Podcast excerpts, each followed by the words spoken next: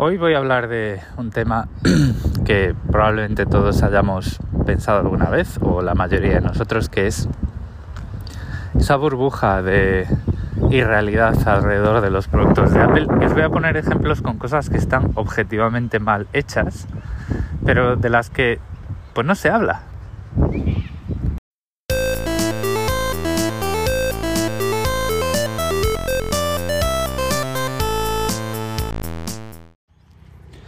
Pues yo creo que todas, todo el mundo a estas alturas de la película reconoce que Apple en general hace bien las cosas. Y hace las cosas consistentemente bien.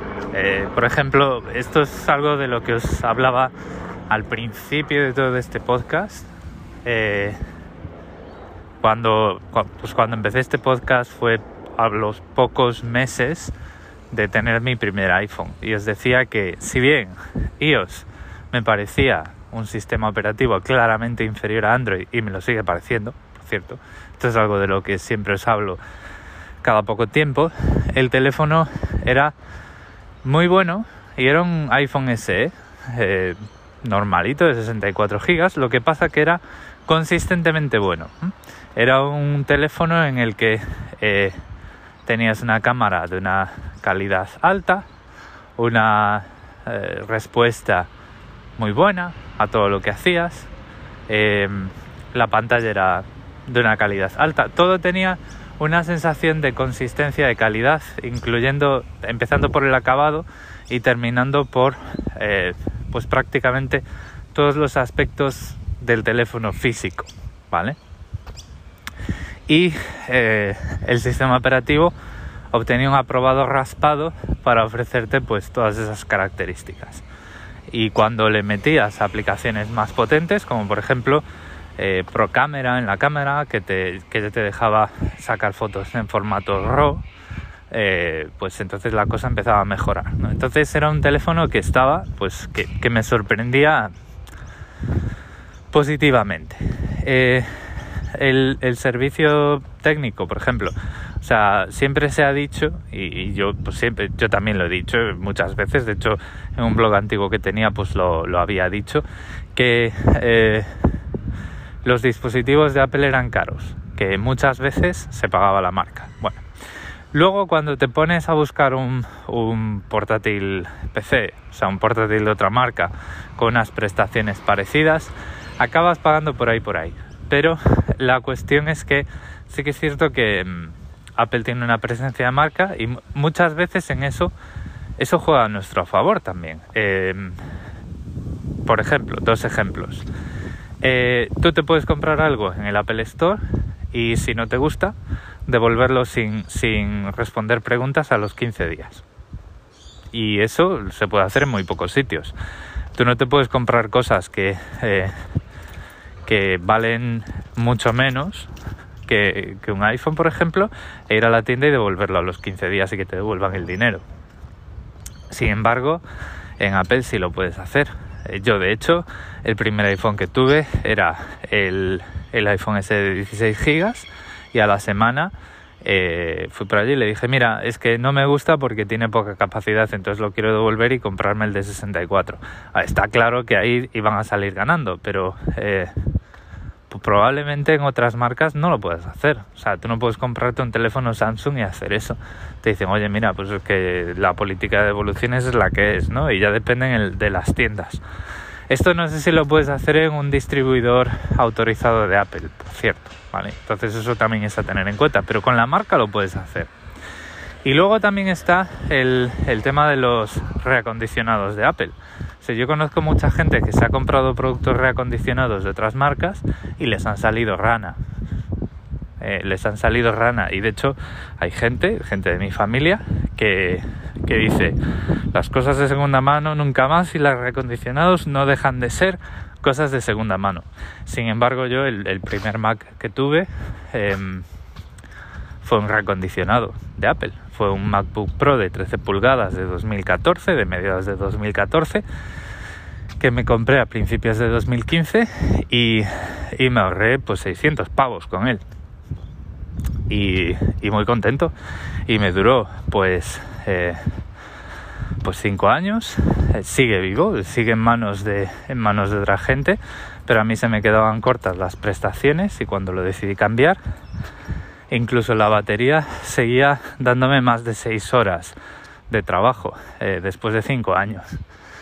Eh, entonces, bueno, pues son esas cosas que te dan ese plus. Por ejemplo, el, el Apple TV.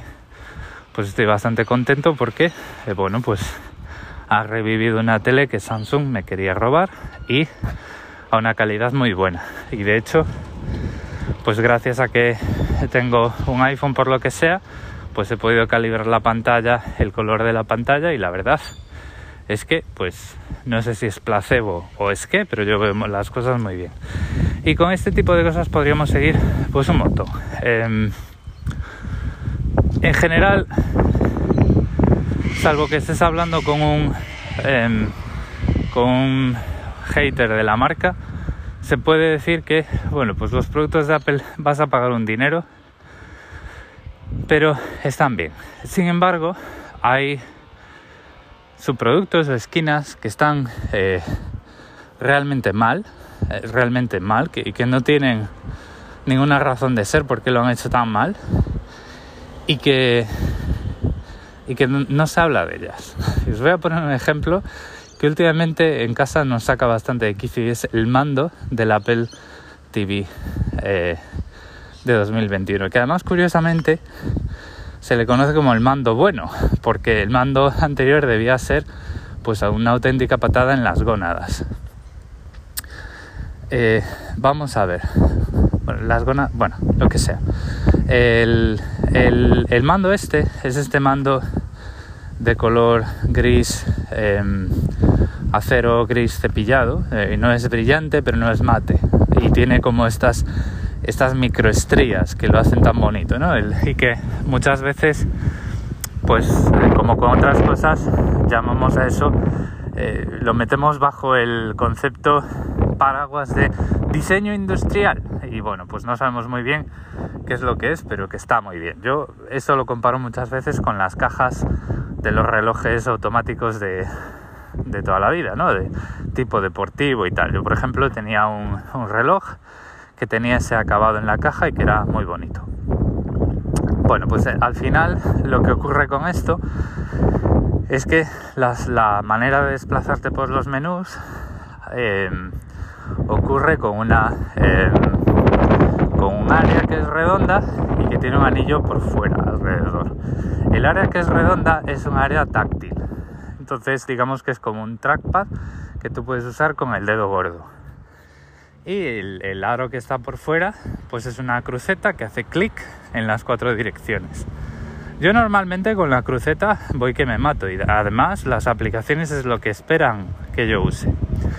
El, eh, el área táctil, al menos para lo que es ver la tele, no sé si esto para juegos tiene otras opciones, porque yo no he jugado a juegos con el Apple TV, pero para lo que es em, desplazarme por los menús, pues yo con una cruceta, la verdad iba que me, iba que me despeñaba. El, área, el área circular sirve para desplazarte por un vídeo hacia adelante y hacia atrás eh, con ajuste fino, ¿no? Te vas así deslizando el dedo y eso va para adelante y va para atrás.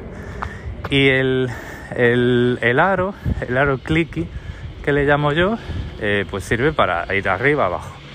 ¿Qué es lo que ocurre? Que el, área esta táctil es tan sensible que yo cada vez que quiero usar la cruceta o el aro clicky para hacer cosas, eh, no sé, mi aura key, mi campo magnético o a lo mejor la, una molécula de mi dedo gordo roza el aro táctil y pues el cursor se va, se va a tomar se va a tomar viento, o sea, se va a tomar un café a la acera de enfrente o algo así. Y, mm, por ejemplo, esto eh, es, fundamentalmente frustrante en YouTube. ¿Por qué?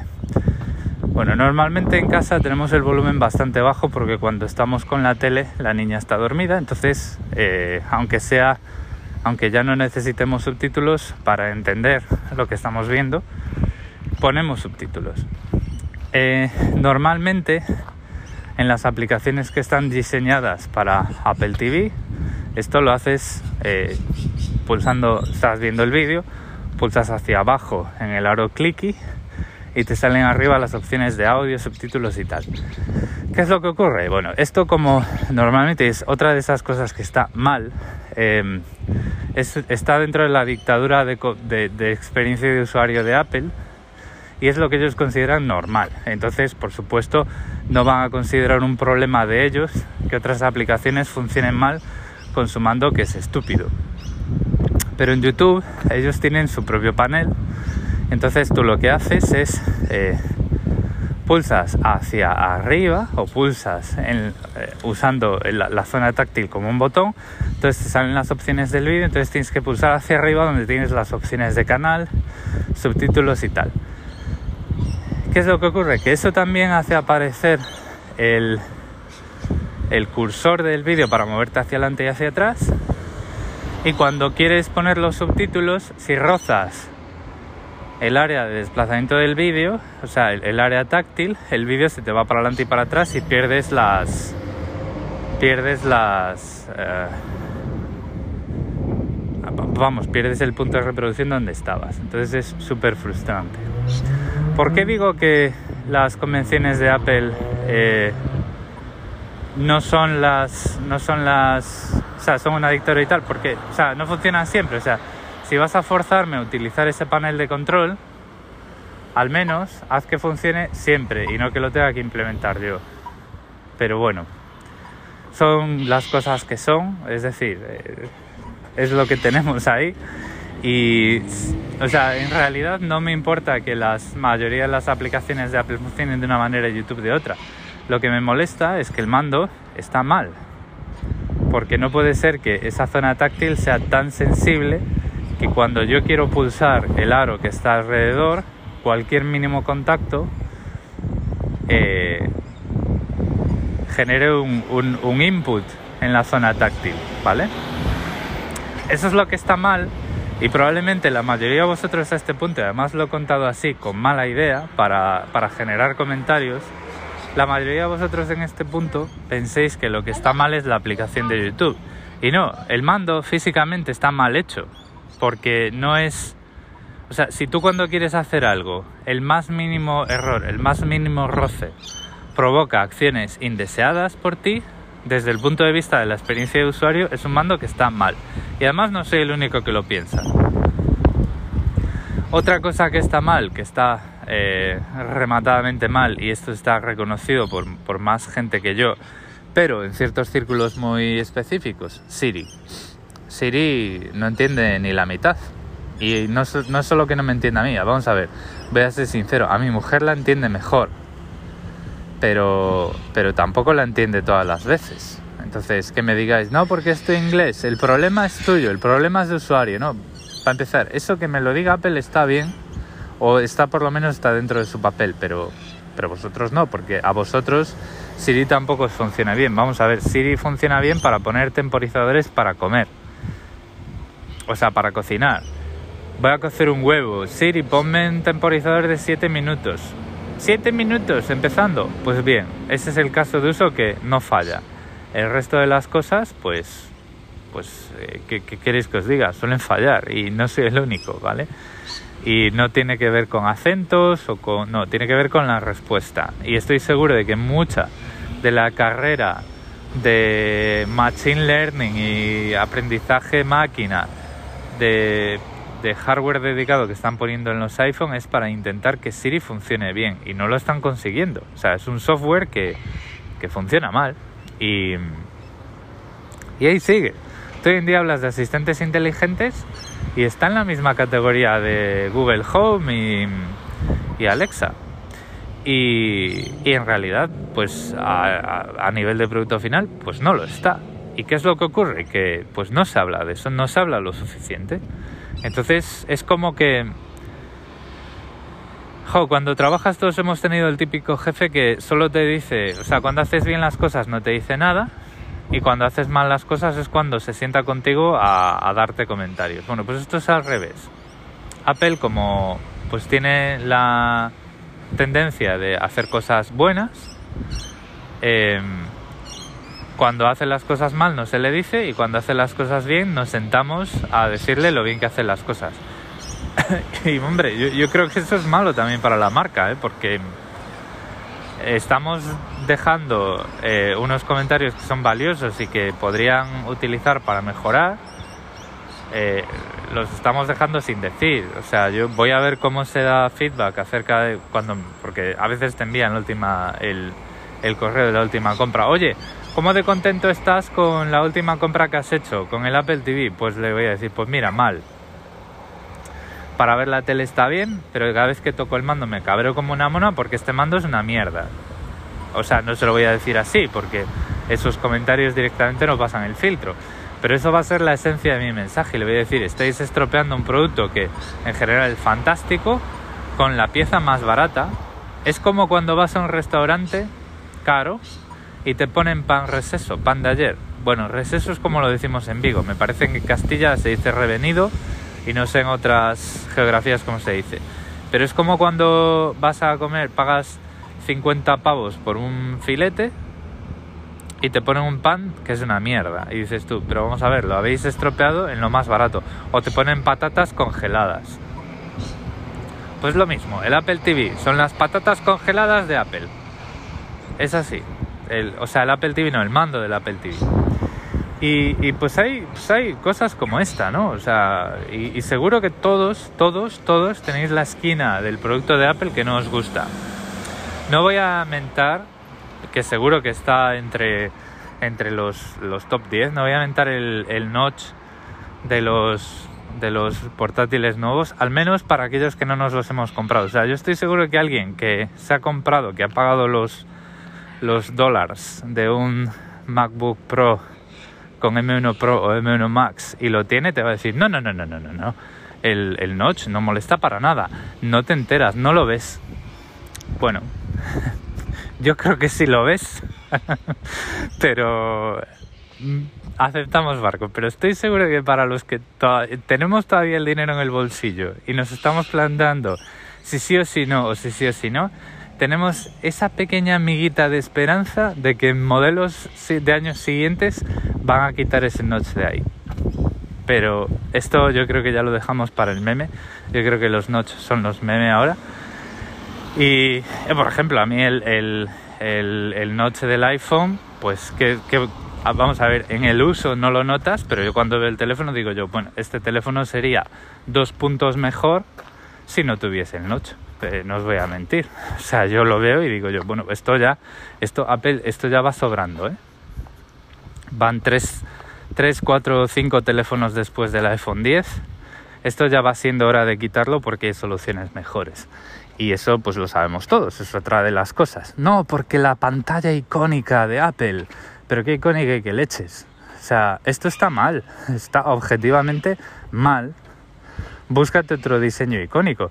Ya has vuelto al iPhone de, eh, de, de, bordes cuadrados, que a todos nos gustaba más. Bueno, pues quédate contento ahí y deja de hacer movidas innecesarias con la pantalla. Pon el Touch ID por detrás, en el botón de inicio, lo que sea. Pongo un No sé, otra cosa, pero el notch ya va siendo hora de reducirlo. No, porque el Face ID, bueno, pues muchos estamos en contra, en realidad, de la, del reconocimiento facial. Pero bueno, estas ya son otras cosas. En general, me interesa mucho saber em, cuáles son las pequeñas quejas que tenéis de eh, dispositivos o productos de Apple que en cualquier otra, otro sentido eh, digamos que cumplen o superan vuestras expectativas, como suele ocurrir, ¿vale? Que nadie se... Eh, esto no es una crítica a la mayor, sino que es esa crítica de decir, oye, que Apple en general hace cosas buenas, hace cosas que están bien, pero no son perfectas, eso todos lo sabemos, pues vamos a hablar de eso. Vamos a hacer un poco de caso a favor de que Apple todavía tiene margen de mejora porque lo tiene, ¿no? Entonces, esto es lo que os quería contar hoy. Muchas gracias por el tiempo que habéis dedicado a escucharme y un saludo.